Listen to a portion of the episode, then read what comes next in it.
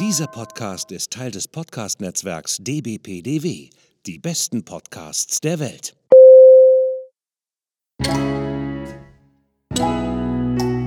Willkommen beim Podcast von Rockstar TV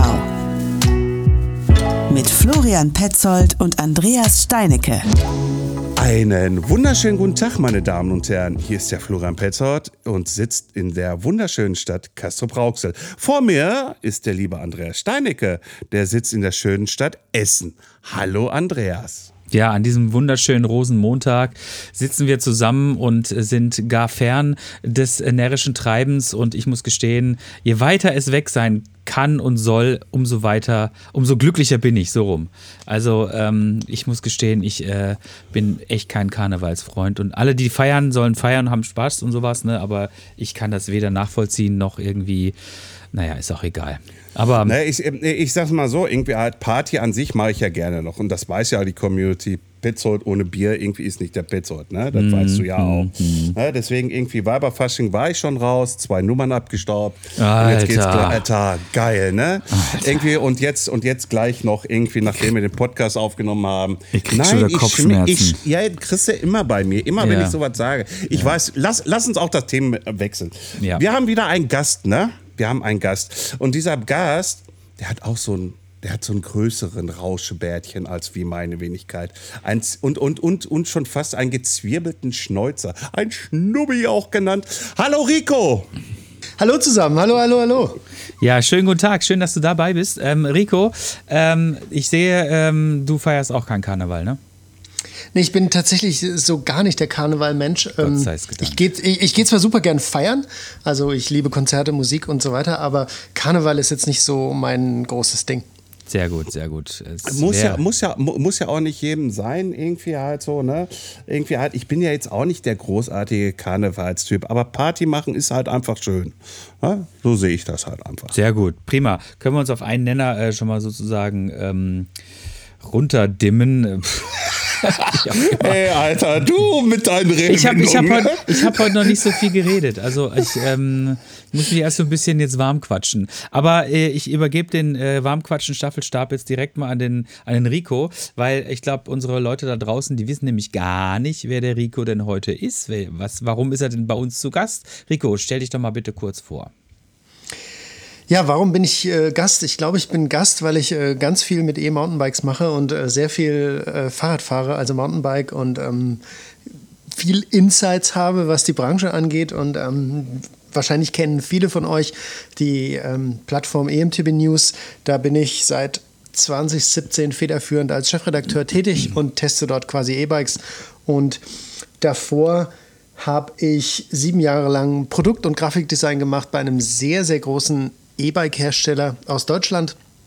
Und äh, das gibt mir halt so ein bisschen mein Wissen und mein, mein Netzwerk, was ich halt habe. Und das nutze ich ganz gut und ja, soweit. Ja, aber äh, fangen wir doch mal ganz von vorne an, lieber Rico. Ähm, soweit wie man lesen darf, auch eh auf EMTB News, äh, äh, hast du ja auch angefangen mal als kleines Stöpsken irgendwie halt und, und, und äh, bist natürlich da und hast dann auch selber dein Fahrrad zusammengebaut gehabt. Erzähl mal davon. Das war total spannend. Also tatsächlich äh, ist absolut richtig.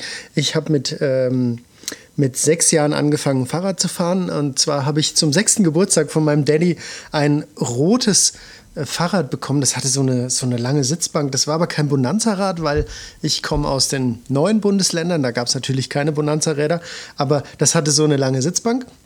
Und das habe ich im Winter, also ich habe im März Geburtstag, ich wurde da quasi sechs und mein Vater und ich, wir haben im Winter zusammen dieses erste Rad gemeinsam schon mal schick gemacht. Ja, ich hatte überhaupt keine Ahnung, was man da machen soll und was nicht. Aber wir haben uns da den ganzen Winter mit befasst und zum Geburtstag gab es dann dieses Rad und ich sollte jetzt auf dem Parkplatz Fahrrad fahren lernen. Das war aber ehrlich gesagt so ein kleiner Super-GAU. Also ich habe mich auf das Rad gesetzt, mein Vater hat am Lenker festgehalten und am Sattel und schob mich über den Parkplatz und das ging so lang gut, wie er den Lenker auch in der Hand hatte. Sobald er den Lenker nicht mehr in der Hand hatte, konnte ich nicht mehr fahren und habe das Ding, äh, also ich bin hingefallen, ich habe es weggeworfen, ich hatte überhaupt keine Lust drauf und hatte aber eben jetzt dieses Fahrrad. Und drei Tage später war es dann so, dass wir in den, äh, also ich bin in der Platte groß geworden und zwischen den Platten ähm, äh, lag ein alter Roller rum. Also ein Roller ohne Fahrrad, sondern einfach nur die gleiche äh, Laufradgröße, das war so 20 Zoll, würde ich sagen, dicke Ballonreifen und eben ein Roller. Und ich wollte ja meinem Bruder, der drei Jahre älter ist als ich, hinterher. Also habe ich mein Fahrrad quasi in den Keller geschoben, habe mir diesen Roller ausgeborgt. Äh, ich komme später noch dazu, der ging dann ein halbes Jahr später nämlich zurück zu den Besitzern. Auf jeden Fall fuhr ich dann ein halbes Jahr lang Roller, wie ein, wie ein Gesenkter meinem Bruder äh, hinterher.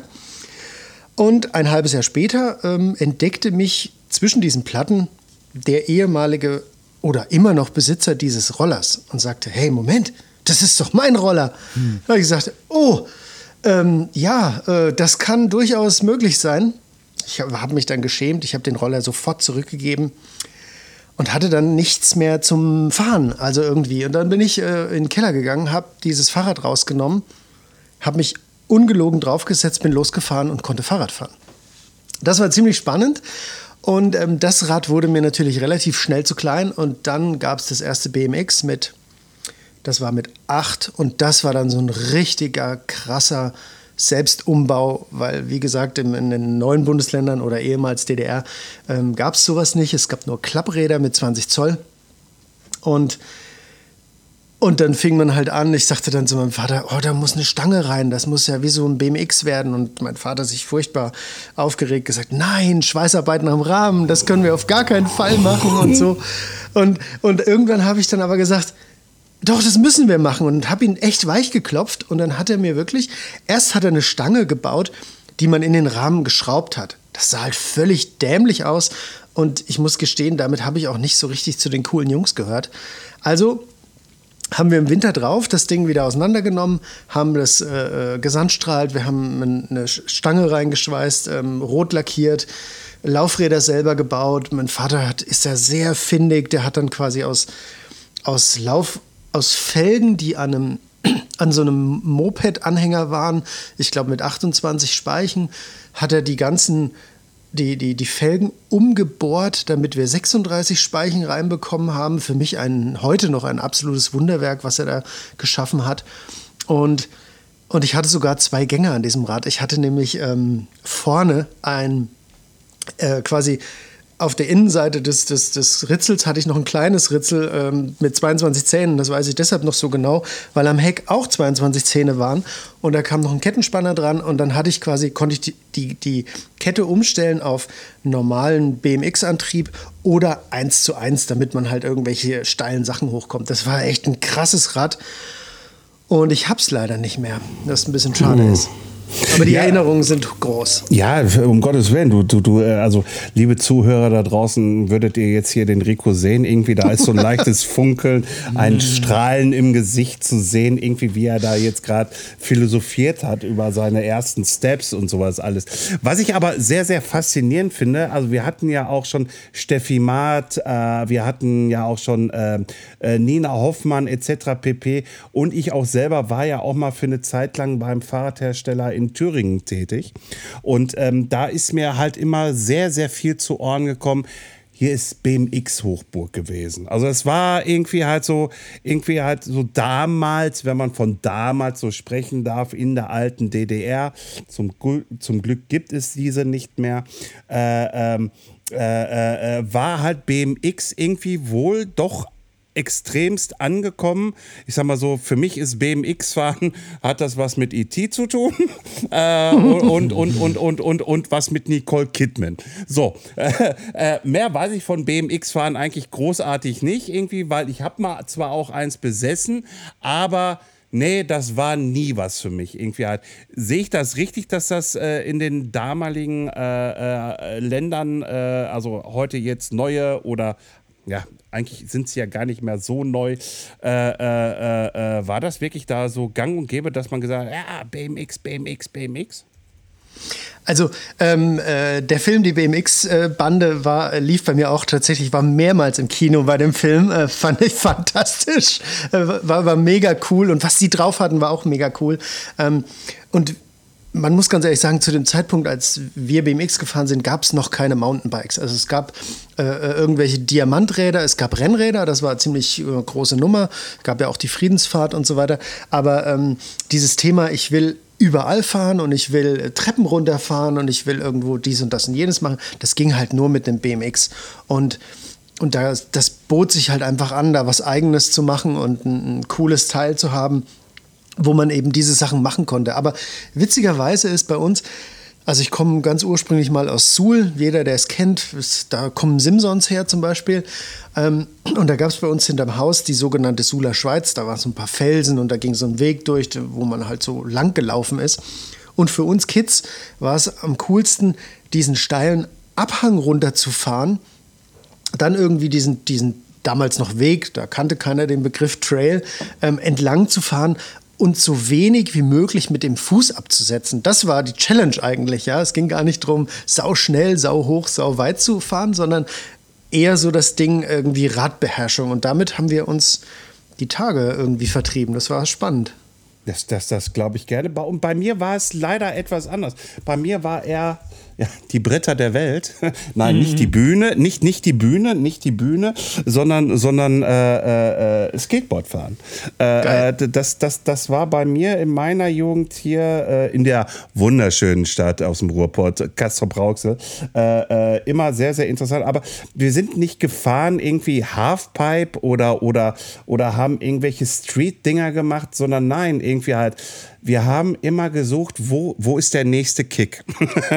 und äh, dann immer halt die steilsten Straßen, die wir hier in Kassel-Rauxel haben, äh, runtergefahren. Äh, Kollege von mir hatte gebrochene Arme und hat die Stahlplatten rausgekriegt. Wir haben die dann nachher unter die Schuhe geschraubt gehabt, irgendwie halt, und die dann halt beim Skateboardfahren draufgesetzt und dann auf dem Asphalt weggefletscht. Irgendwie halt, dass die Funken gesprüht sind.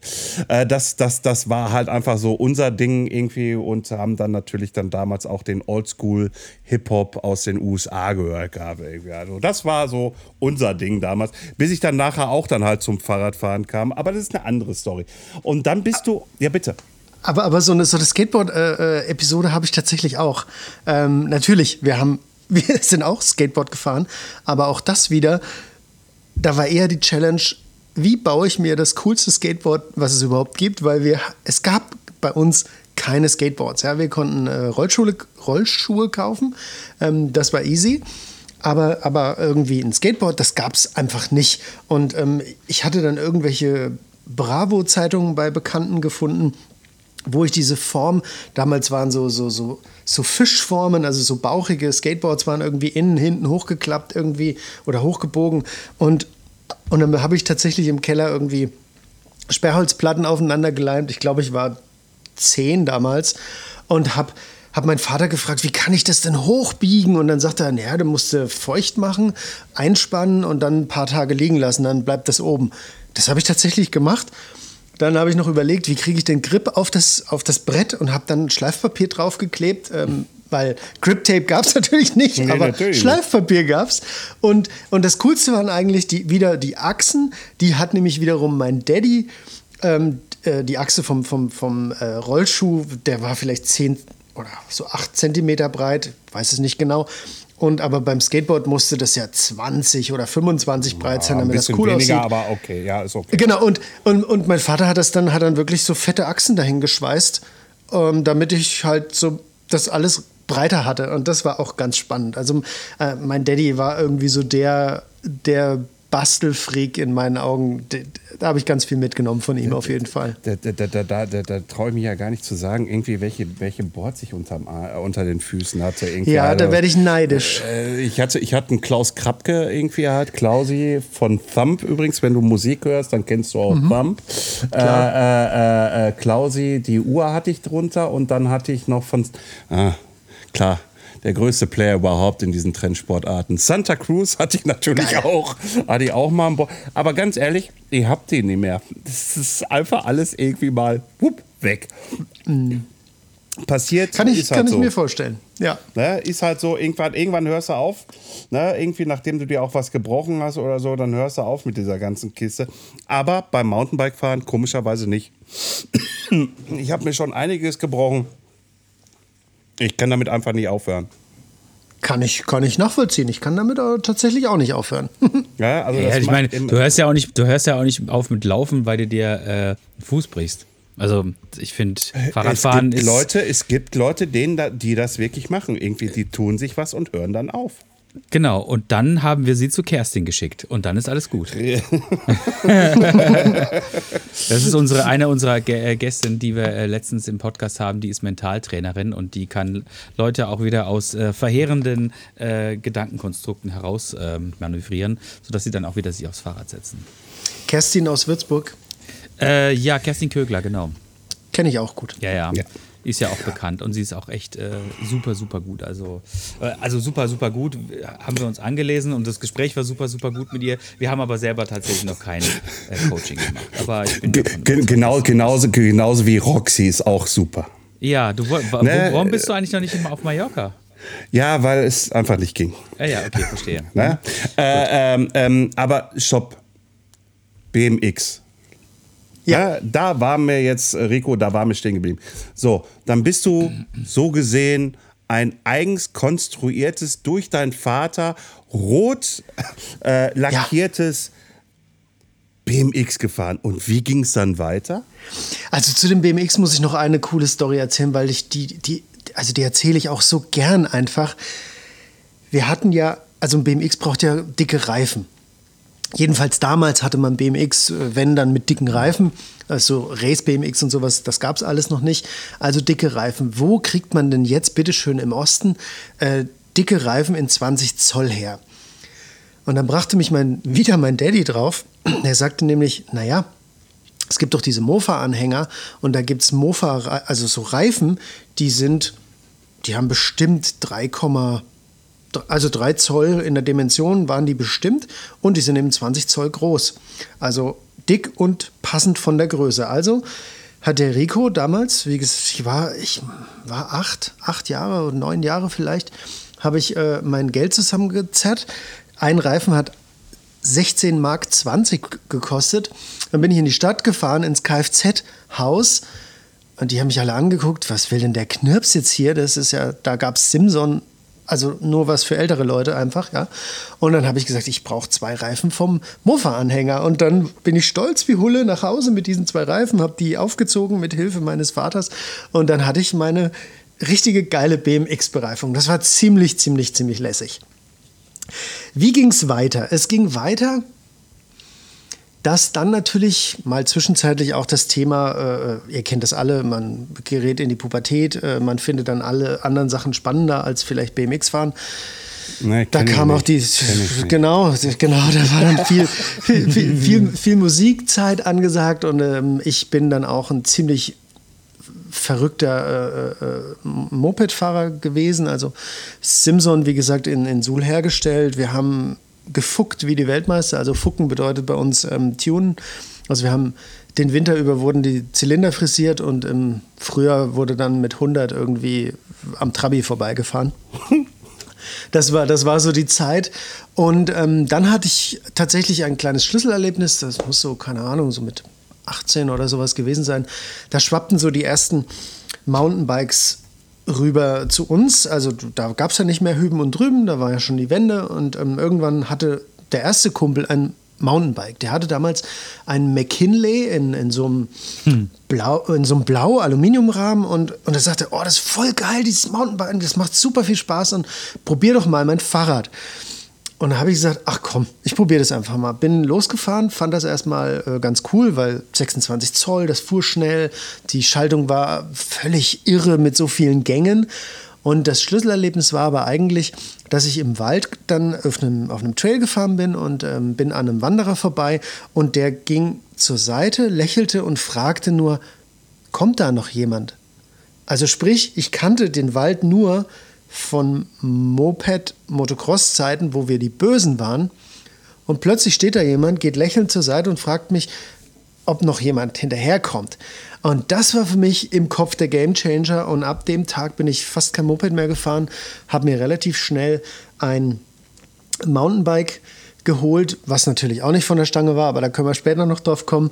Ähm, und habe angefangen, quasi Mountainbiken zu gehen. Okay, cool. Ja. So kommt man also zum Mountainbiken. Ja, so von, ist von, von, von, von der Simson zum, zum Mountainbiken. Naja, ja, von, äh, von, sagen wir mal von fünf Simpsons, aber ja, so ungefähr. Ich kann das, ich kann das schon verstehen, bei was der, was der Rico da äh, durchgemacht hat. Also ich bin, äh, ich bin nicht bei der Simson hängen geblieben, sondern ich bin äh, bei so alten Blechrollern hängen geblieben. Und ähm, das war auch meine Leidenschaft. Ich habe es nicht auf fünf geschafft, aber immer hatte ich drei davon. Ne? Und die habe ich auch echt lange gefahren. Und dann ähm, dann, bin, dann ist man dem so ein bisschen hinausgewachsen, weil die Dinge auch ständig kaputt waren. Ich hatte dann irgendwie keine Lust mehr langstreckentauglich waren die sowieso nicht. Dann habe ich aber noch einen Zwischenschritt gemacht, dann bin ich nämlich aufs Auto gewechselt. Und da wäre ich auch fast hängen geblieben, weil ich eigentlich Autos schon immer geil fand. Als kleiner Kind, als kleines Kind schon, als kleiner Junge mit Matchbox-Autos und allem drum und dran und Carrera-Bahn, fand ich alles geil. Und dann habe ich auch noch, mein erstes Auto war noch ein Golf GTI, also besser geht's schon gar nicht mehr, ne? Ja, echt mal. Ähm, aber glücklicherweise war es dann so ähnlich. Pose. Ja, ja, danke. Ähm, glücklicherweise war es dann aber so ähnlich wie, wie bei Rico. Dann kamen auch irgendwelche Freunde bei mir um die Ecke. Das war aber schon, als ich hier schon im Ruhrgebiet gelebt habe. Und dann haben die mir so ein, dann haben die angefangen mit Downhill-Biken, ne? Und dann kamen die mit so einem, mit so einem echten, also es war ein Moped, ne? Kam der mit so einem Track Session 88 da an und ich dachte so, ey Alter, was ist denn das und wo ist der Motor? Also ich meine, ich hatte noch nie so ein Fahrrad gesehen. Und dann meinte er, ja, das ist halt ein Downhill-Bike. Ich dachte, oh. Ne? Aber ich verstehe so, wie man dann so in diese neue Welt kommt und denkt so, man ist das erste Mal wie, keine Ahnung, du guckst das erste Mal irgendwie Kabelfernsehen oder sowas, ne? Oder du guckst das erste Mal Star Wars oder was weiß ich, keine Ahnung, ne? Das ist alles neu und alles geil. Aber wie hat sich denn dann quasi dein weitere, deine weitere ähm, Mountainbike-Genese dahingehend entwickelt, dass du dann schlussendlich beim EMTB gelandet bist? Ja, es ist, ähm, also das Fahrrad hat mich dann tatsächlich gar nicht mehr losgelassen. Ähm, ich habe dann über einen guten Freund, also ganz, ganz schnell mein erstes äh, äh, Mountainbike mir direkt selber zusammengeschraubt. Also das war damals ein, ein Kona Explosiv, das war ein Stahlrahmen mit ganz dünnen Röhrchen und, und ganz special und vom ersten Moment an wirklich alles selber gemacht. Ich habe mir tatsächlich noch nie im Leben ein komplettes Mountainbike äh, im, im Laden irgendwo gekauft, sondern immer meine Räder zusammengebaut. Und, und mit dem Kumpel habe ich dann später auch noch drei Jahre lang einen Fahrradkurier gehabt. Das war für Suhl eine Sensation, weil dort geht es rauf, runter, rauf, runter, rauf, runter. Ähm, und, und, äh, aber wir haben damit unser Geld verdient und hatten den Nachmittag frei. Darum ging es ja, wir wollten ja Rad fahren. Und irgendwann ging es natürlich auch mit Downhillen los. Ich war dann auch in Ilmenau und habe beim äh, in Ilmenau findet immer einmal im Jahr so eine geile, geiles Downhill-Rennen statt. Und da habe ich beim allerersten Rennen auf der aktuellen Strecke, also ganz früher war es am Kickelhahn und dann wurde das irgendwann umgebaut auf diese neue Strecke. Und da weiß ich noch, haben wir vor dem ersten Rennen zwei Tage vorher abends mit den Ilmenauern auf der ehemaligen Bobbahn so eine Holzsteilkurve abgebaut und dort hingebaut und keiner von uns hat sich an dem Tag, als wir es hingebaut haben, getraut, drüber zu fahren. Ja, also wir haben alle gesagt, das, das macht kein Mensch. Mhm. Sonntag, Sonntag war es Rennen und alle sind einfach drüber geheizt, volles Rohr. Das war mega cool. Und, und zum E-Biken bin ich dann tatsächlich gekommen. Ich habe dann irgendwann war für mich relativ, also jeder, der mich irgendwie so ein bisschen kennt, der weiß, dass ich sehr viel fotografiere und ähm, Kreativität ganz wichtig ist. Ich habe dann, ich war dann Grafiker in einer großen Werbeagentur und dann irgendwann wollte ich was Neues machen und da gab es dann einen, einen, Job als ähm, Industrie- und Grafikdesigner damals bei Highbike in Schweinfurt und da bin ich hingegangen, habe mich beworben, die haben mich direkt mit Kusshand genommen. Und da war ich dann ab 2010. Und genau im Jahr 2010 ging es dort los mit der ersten Entwicklung des, damals hieß es noch EQ X Duro. Also das war der erste äh, Bosch-Motor und ähm, 350er Akku aufgesetzt. Und äh, wir haben eben quasi ein Mountainbike da drumherum gebaut, also weniger einen Motor dran gehangen, sondern ein Mountainbike drumherum gemacht und äh, drumherum äh, entwickelt. Und deswegen war ich da seit 2010 sitze ich tatsächlich auf dem E-Mountainbike und das aber nicht, weil, weil, weil, weil wir das Gefühl hatten, oh fuck, jetzt müssen wir das auch noch machen, sondern wir hatten von vornherein im Team das Gefühl, cool, lass uns das probieren, das machen wir. Und, und das war, glaube ich, so im, im Kopf so das, das, der wichtige Input, den man so hat, dass man es eben machen will. Und, und seitdem, ich, ich liebe E-Mountainbiken. Ja, das, das, das, das, das habe ich schon damals mal mitgekriegt. Da kannst du dich, glaube ich, kaum dran erinnern. Das müsste, glaube ich, 2018, 2019 gewesen sein. Ich bin sogar der Meinung, am Muck-Off-Stand war das damalig. Da habe ich gesagt, hallo, EMTB-News-Redakteur bin der Florian. Da hast du dich umgedreht, hm, hallo.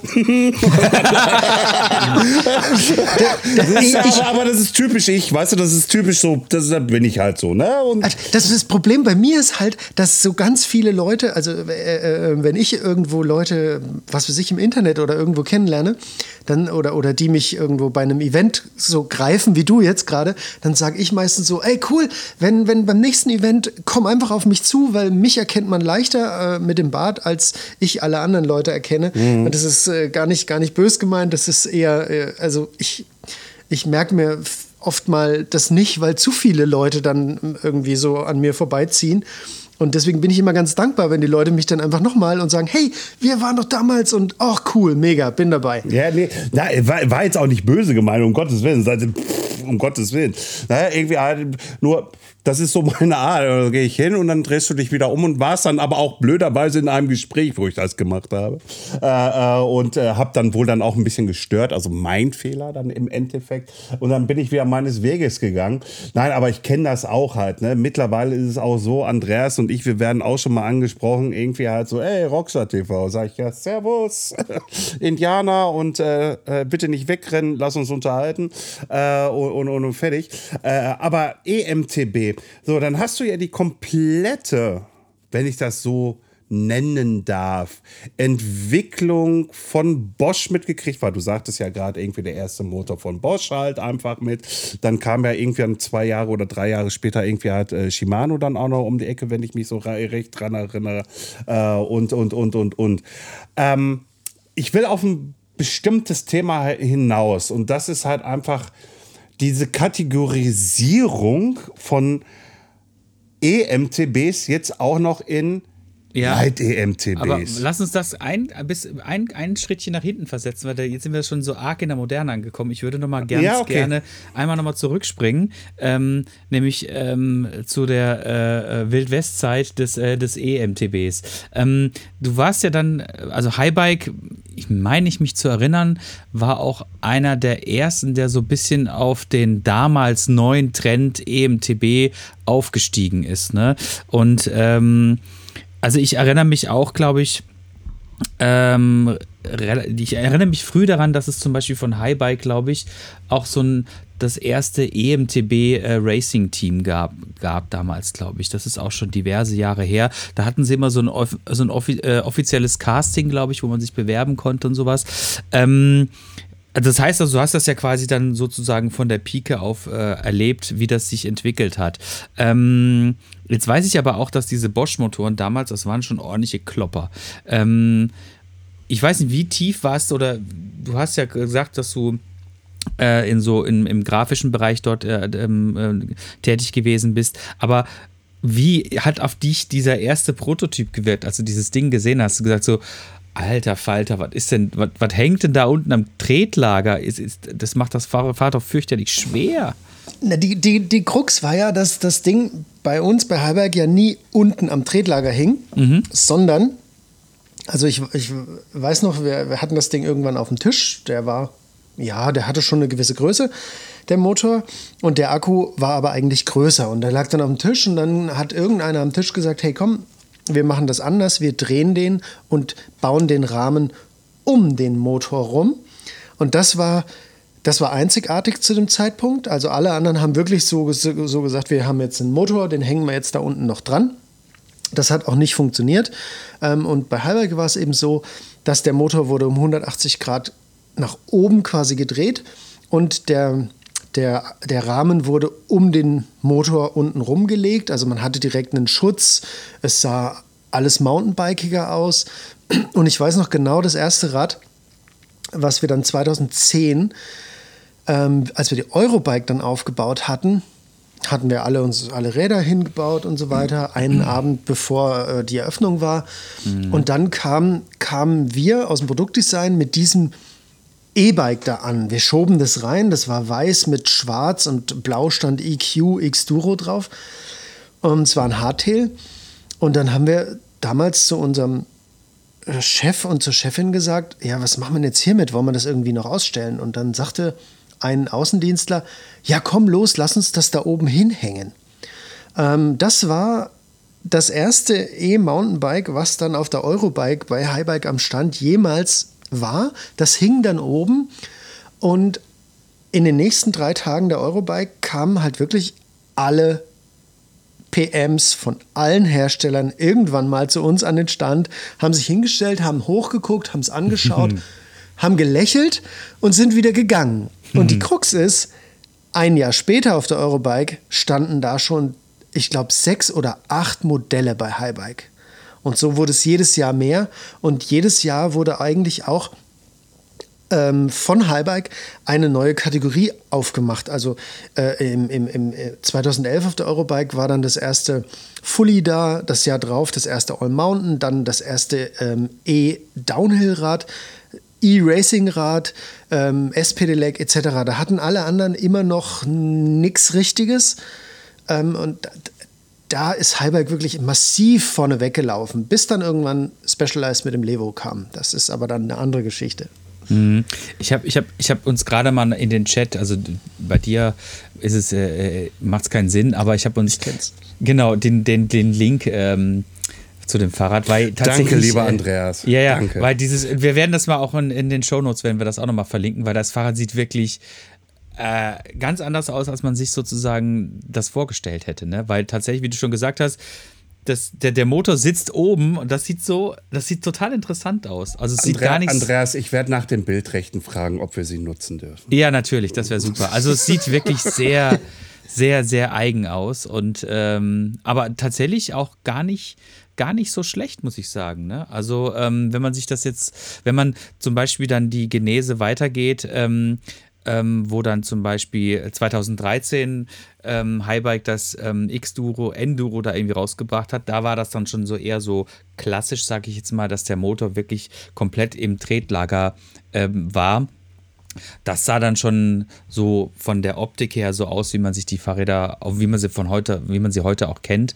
Aber das war auch ein ordentlicher Klopper. Also, aber sah auch irgendwie geil aus, muss ich sagen. Also mit den, mit diesen gelben Mavics und sowas, das hatte schon, das war schon echt cool, muss ich sagen. Ich erinnere mich an das, diese Fahrräder. Also das war auf jeden Fall cool und ich, ähm, ich denke, dass da auch äh, die, die, die Formensprache war, war super, super neu, super visionär. Mhm. Also es waren äh, äh, hydrogeformte Rohre, die waren teilweise eckig, teilweise rund. Äh, hier noch eine Kante, da eine Sicke. Äh, und es hat super spannend gemacht. Ähm, man hat die Geometrie nicht so ganz hinbekommen, aber das lag dann eher an anderen Faktoren. Aber rein von der, vom Design und von der Formensprache waren die Räder ganz lange ganz, ganz vorne, auf jeden Fall. Mhm. Dann hast du ja quasi auch wiederum von ganz Beginn wahrscheinlich auch mitbekommen, dass die Leute das einerseits gut finden und das feiern und andererseits aber auch so das total scheiße finden, so nach dem Motto, ey, du cheatest doch, ne? Ähm, wie bist du damit umgegangen? Das war tatsächlich ganz witzig. Ich, ähm, also ich weiß nicht, ob, ob ihr das wisst, aber ich sag das jetzt einfach mal. Ich bin ja ein passionierter E-Racing-Fahrer und mein erstes Rennen bin ich 2014 gefahren, damals am Ochsenkopf Enduro One. Da waren exakt fünf Leute mit E-Bikes am Start. Konnte ich damals gewinnen, mal ganz heimlich gesagt. Ähm, aber äh, da waren wir ähm, damals und ich habe das versucht, einfach auf die, auf die lustige Art und Weise ein bisschen so diesen ganzen Kritikern den Wind aus den Segeln zu nehmen. Also sprich, wenn wir irgendwo hochgefahren sind auf den Transferstrecken, gerade bei Rennen macht das halt total Sinn, bei Enduro-Rennen, auf den Transferstrecken, es ging irgendwo berghoch, dann äh, bin ich meistens von weit hinten schon gekommen und habe so gerufen, hallo, Vorsicht, ich komme da, ich fahre gleich vorbei an euch, so auf dem Level und dann haben die eigentlich alle mehr gelacht und haben sie umgedreht und dann bin ich halt vorbeigefahren, habe noch ein bisschen gewunken und noch so ein bisschen, ja, ist ganz nett und tralala. Und, und da hat nie einer zu mir gesagt, äh, du hast ja ein blödes E-Bike, du bist ja so ein, so ein, das ist ja total doof, was du machst. Also ich habe das versucht so zu lösen und das ging tatsächlich bis heute gut. Also ich habe noch nie so eine richtige Anfeindung irgendwo auf dem Trail gehabt, dass einer da ankam und sich aufgeplustert hat von wegen ich E-Bike und du Bio und das ist doof und das nicht. Ähm, nee, also hatte ich zum Glück keine schlechten Erfahrungen. Dann, dann hast du was Gutes irgendwie, weil es gab ja mal irgendwie, glaube ich, vor, äh, vor der Pandemie irgendwie äh, ein Video, irgendwie äh, äh Bikepark Winterberg, äh, standen so unten am Lift irgendwie hat und da brüllte wirklich, sorry, jüngeres Volk da draußen, die jetzt gerade zuhört, irgendwie so ein scheinbar 16-, 17-Jähriger, irgendwie, na, du Volltrottel, irgendwie fährst du mit dem E-Bike runter und bla, blub, alles irgendwie halt. Und da dachte ich schon wieder so, Junge, irgendwie halt, ist doch scheißegal, wie der da runterfährt. Ey, der gehört genauso zu uns irgendwie als, äh, wenn der einfach nur ein günstigeres E-Mountainbike sich nur leisten kann. Es ist doch scheißegal, wir fahren alle zusammen und, und, und äh, ist kackegal, was du da unterm Arsch hast. Aber jetzt zu meiner Frage. Jetzt, jetzt, jetzt komme ich, jetzt komme ich. Ähm, Thema E-Bike. Ne? Und da wird ja auch schon wieder kategorisiert, Schublade auf, Schublade zu. Alles muss irgendwie einen beschissenen Namen bekommen. Mr. Eid hat jetzt eine schöne Dose aufgemacht und die finde ich richtig gut sogar. Ähm, er hat gesagt gehabt, ich, ich fahre nie wieder äh, Leit-EMTB. Warum sagt er das? Weil er sagt irgendwie, nein, ich fahre MTB. Weil es ist ein Motor drin, es ist ein Akku drin, der Rahmen ist dafür konzipiert und deswegen fahre ich einfach halt ein, ein Trailbike mit Elektrounterstützung. Also fahre ich ein EMTB. Wie siehst du das? Das ist, das ist ein, eine schwierige, ein bisschen eine schwierige Diskussion, finde ich. Ähm, ähm, ich meine, Mr. Eid ist Mr. Eid, das wissen wir alle. Mhm. Ähm, auf der anderen Seite, ähm, die Kategorisierung Light, Performance, Power, EMTB, ich, vielleicht, ich weiß nicht, die eine, einige wissen es wahrscheinlich, die haben wir bei EMTB News tatsächlich als erste wirklich mal so niedergeschrieben und auch klassifiziert.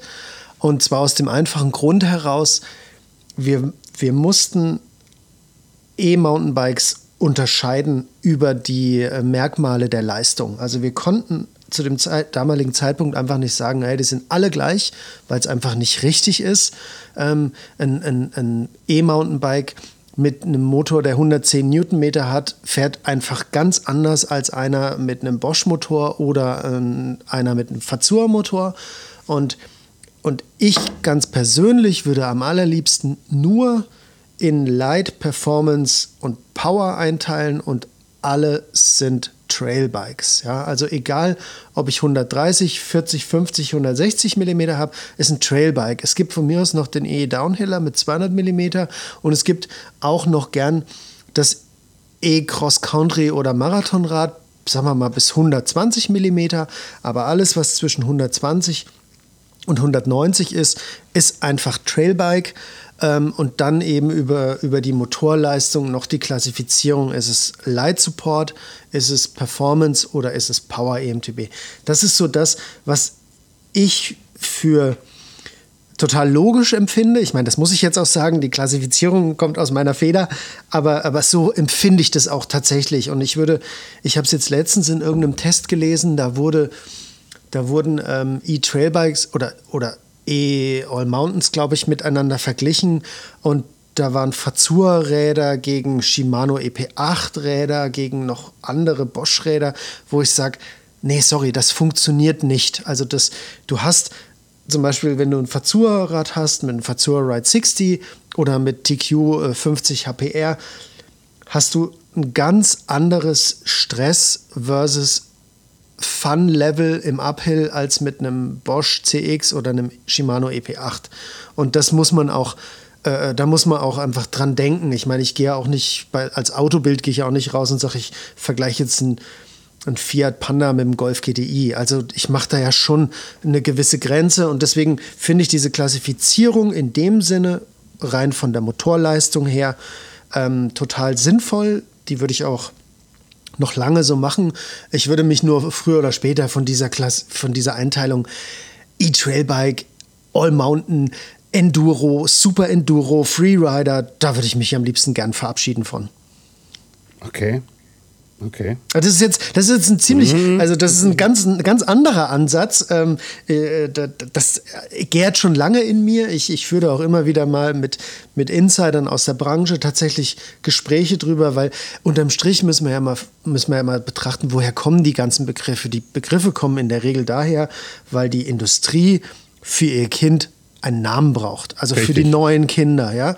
Und wenn, wenn jetzt irgendein, äh, irgendein Hersteller sagt, wir haben jetzt ein 145 mm am Heck und 152 mm an der Front. Ja, es ist kein All Mountain, das ist aber auch kein Enduro. Das wird jetzt das N Downton. Keine Ahnung, was. Also, das ist so.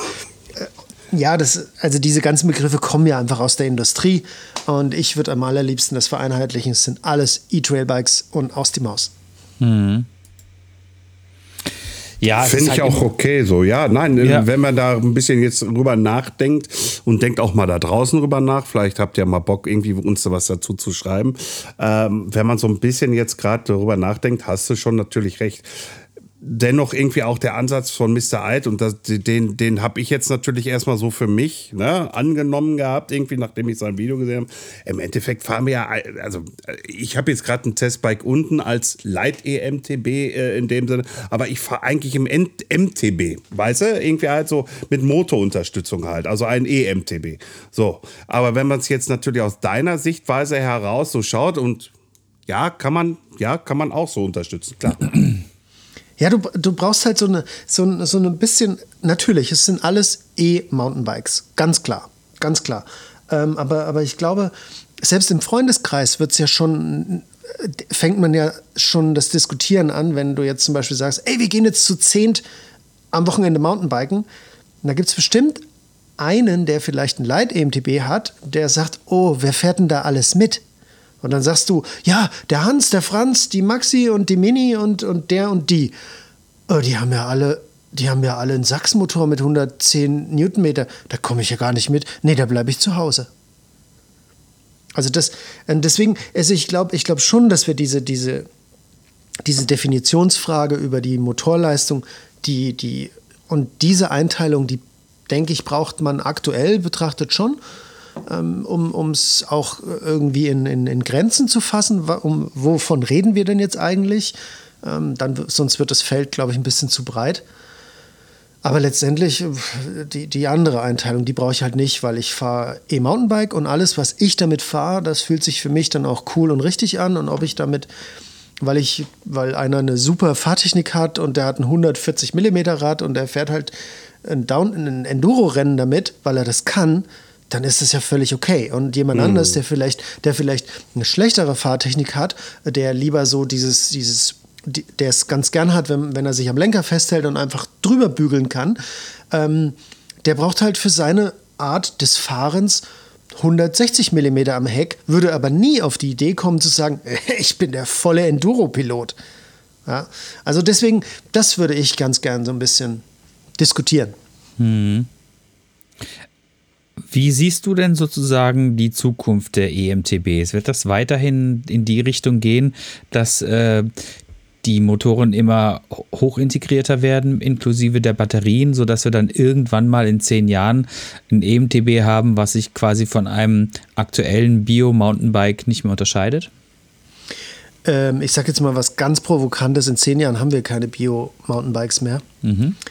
Ähm, nee, so schlimm wird es nicht werden, aber ich glaube, wenn, wenn man den Markt betrachtet, Leute, die sich jetzt, die, die neu zum Sport kommen, die kaufen sich wahrscheinlich, 90 Prozent der Leute kaufen sich ein E-Mountainbike. Die Hersteller äh, ähm, bewegen sich rein, was die Entwicklung angeht, ganz viel im E-Mountainbike-Bereich und das klassische Mountainbike ist sehr ausentwickelt. Das, also da kommt mal vielleicht hier eine neue, ein neuer Ansatz für eine, für eine Kinematik oder hier vielleicht mal ein Ansatz für eine Geometrie. Aber eigentlich ist das klassische Mountainbike ausentwickelt. Und das E-Mountainbike ist halt noch lange nicht ausentwickelt. Das ist ein Riesenfeld, was vor uns liegt. Die ganzen Motorenhersteller, die kommen, die, die Akkutechnologie, die sich verbessert, die die, die Motorcharakteristik, wie, wie, die, wie der Markt das quasi möchte. Ja, ich meine, vor fünf Jahren fanden wir einen Yamaha-Motor gut, ähm, der eine Modulation hatte. Wenn du das heute fährst, denkst du dir, boah, der ist ja ungehobelt wie ein Klotz, damit kann ich gar nichts anfangen. Also sprich, das wird auch vom Markt so ein bisschen diktiert, wie, wie man es haben will, wohin die Richtung geht. Jetzt ist in aller Munde Range Extender, der braucht einen Range Extender und der und der und der und der. Also es ist auch immer so Mode so ein bisschen, was gerade angesagt ist. Aber ich glaube, das E-Mountainbike in zehn Jahren wird auf jeden Fall von der Leistung her irgendwas im Performance-EMTB Bereich haben, also zwischen, sagen wir mal, 80 und 100 Newtonmeter oder 80 und 90 Newtonmeter und ähm, wird einen eine passende Akkugröße haben. Aktuell würde ich sagen, der Trend geht ganz extrem zu fest verbauten Akkus und einem Range Extender als modulares Tool. Ähm, was auch funktioniert, funktioniert nicht für jeden, aber es funktioniert für viele. Und da würde ich sagen, geht der Trend hin. Also ich, ich wage jetzt einfach mal zu sagen, dass die Zukunft vielleicht nicht unbedingt beim Light EMTB liegt, sondern beim leichten Performance EMTB. Mhm. Also der, ja. der, also der ordentlich äh, Power unterm Arsch hat in dem Sinne Gänsefüßchen oben, Gänsefüßchen oben, äh, aber dennoch sehr, sehr schmal ausschaut und dann wie ein normales Biobike. Ja, das so, also das haben, das haben wir ja in die Richtung laufen wir ja jetzt schon. Also wenn, wenn man sich zum Beispiel.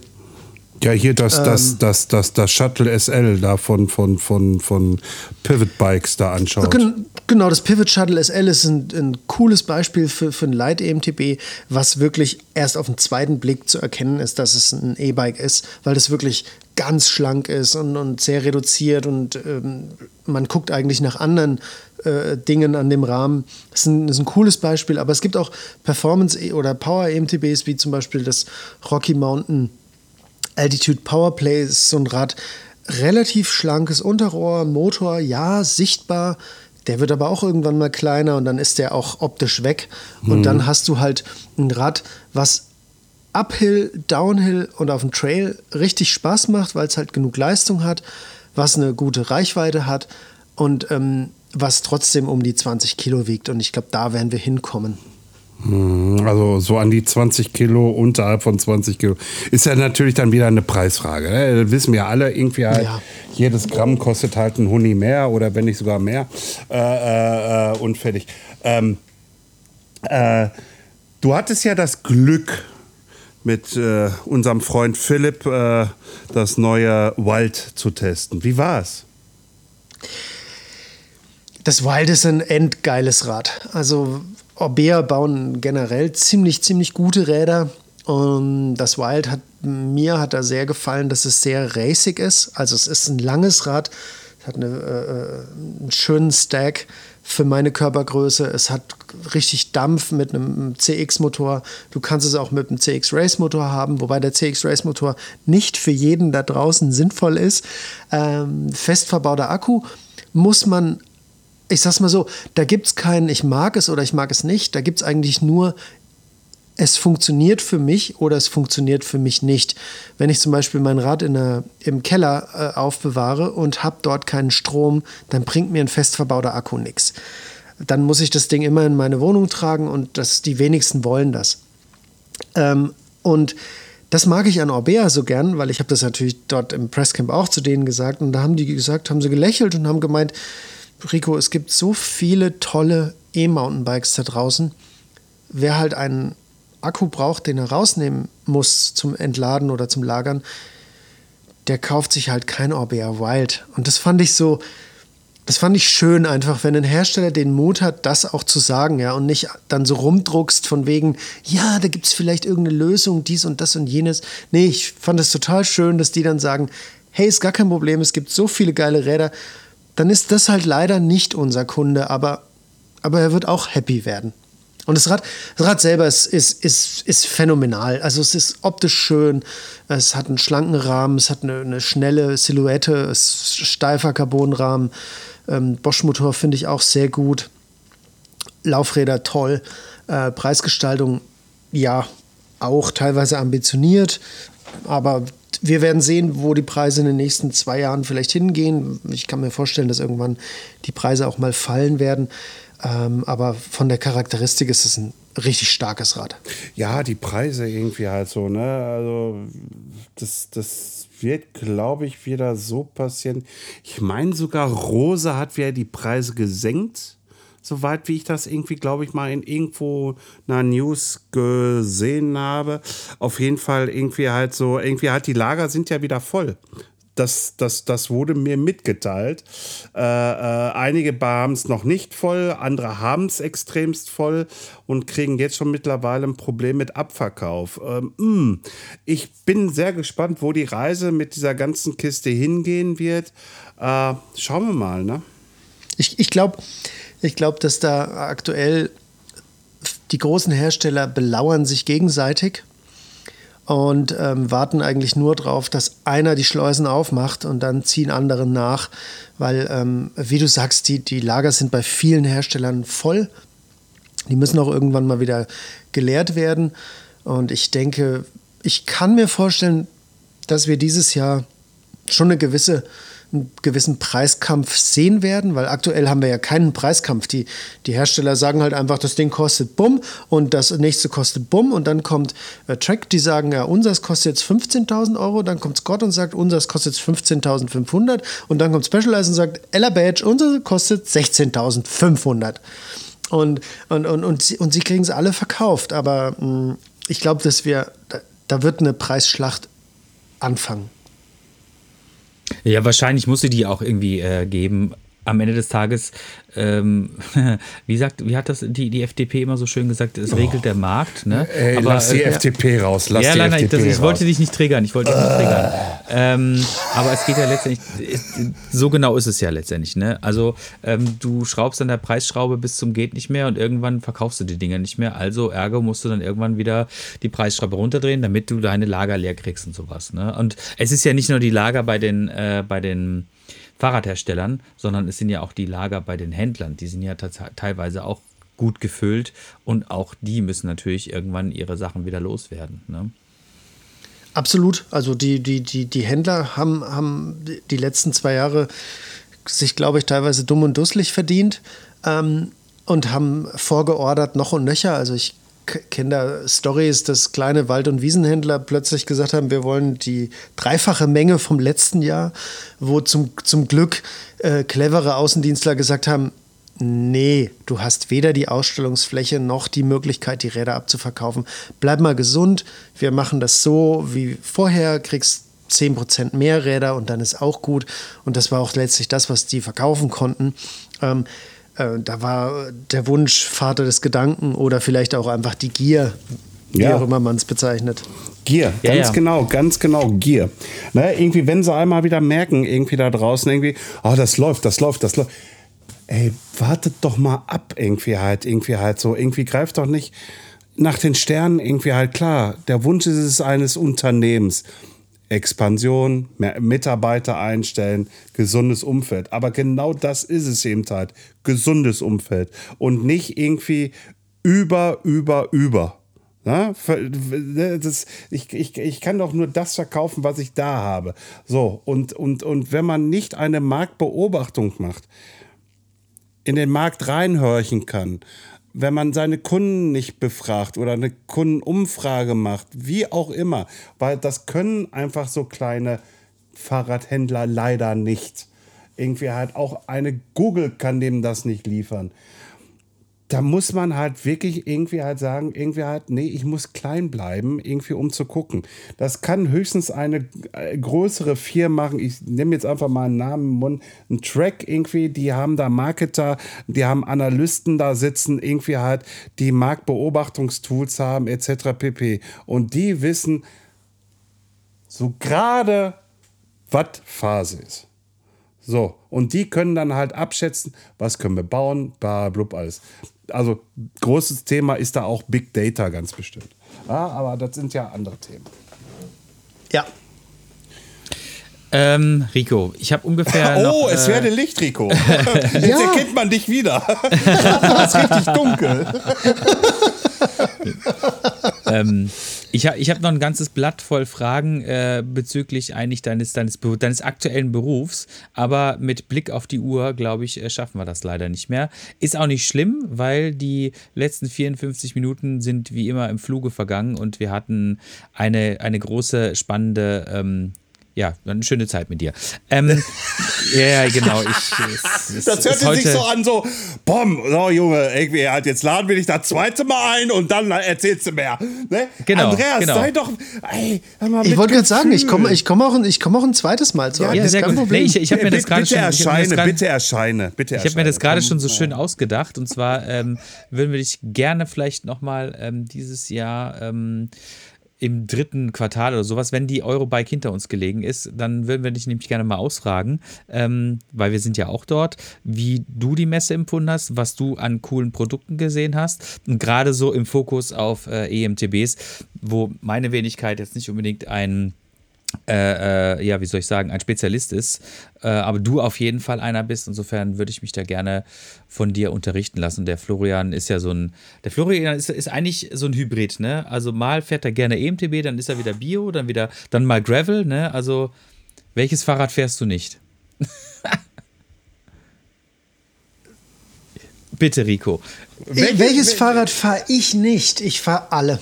Ich, ich fahre ich fahr tatsächlich alle. Ich habe ich hab ein Gravelbike, ich habe ein äh, Cross-Country Hardtail, ich habe äh, zwei Cross-Country Fullies, ich habe Oldtimer, ich habe mehrere E-Bikes, ich habe Rennrad, ich habe, was ich nicht habe, ist ein Tandem ähm, mhm. äh, und, und ich habe noch kein Lastenrad, aber das äh, könnte durchaus, sollte durchaus kommen.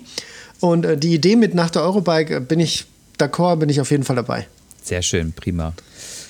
Ähm, ja, also wie gesagt, ich, ähm, ich weiß gar nicht, also 56 Minuten sind rum und äh, ich habe das Gefühl, wir haben erst gerade angefangen. ja. Ja, man merkt aber auch, wie du rumeierst. Ja, ja. Ich, weil, weil, weil, ich noch nicht, weil ich noch nicht am Ende des Gesprächs angekommen bin. Aber die Uhr sagt halt, die Uhr lügt ja nicht. Ja, ne? Was ja, soll ich Uhr, sagen? Die Uhr sagt halt einfach jetzt irgendwie halt, wir leiten die Verabschiedungsrunde ein. Ne? Bitte, dann, dann leite sie doch mal. Dann, dann leite ich sie mal ein. Rico, danke, dass du dir für heute die Zeit genommen hast. Ähm, äh, war echt informativ, weil es ist natürlich auch mal wichtig da draußen.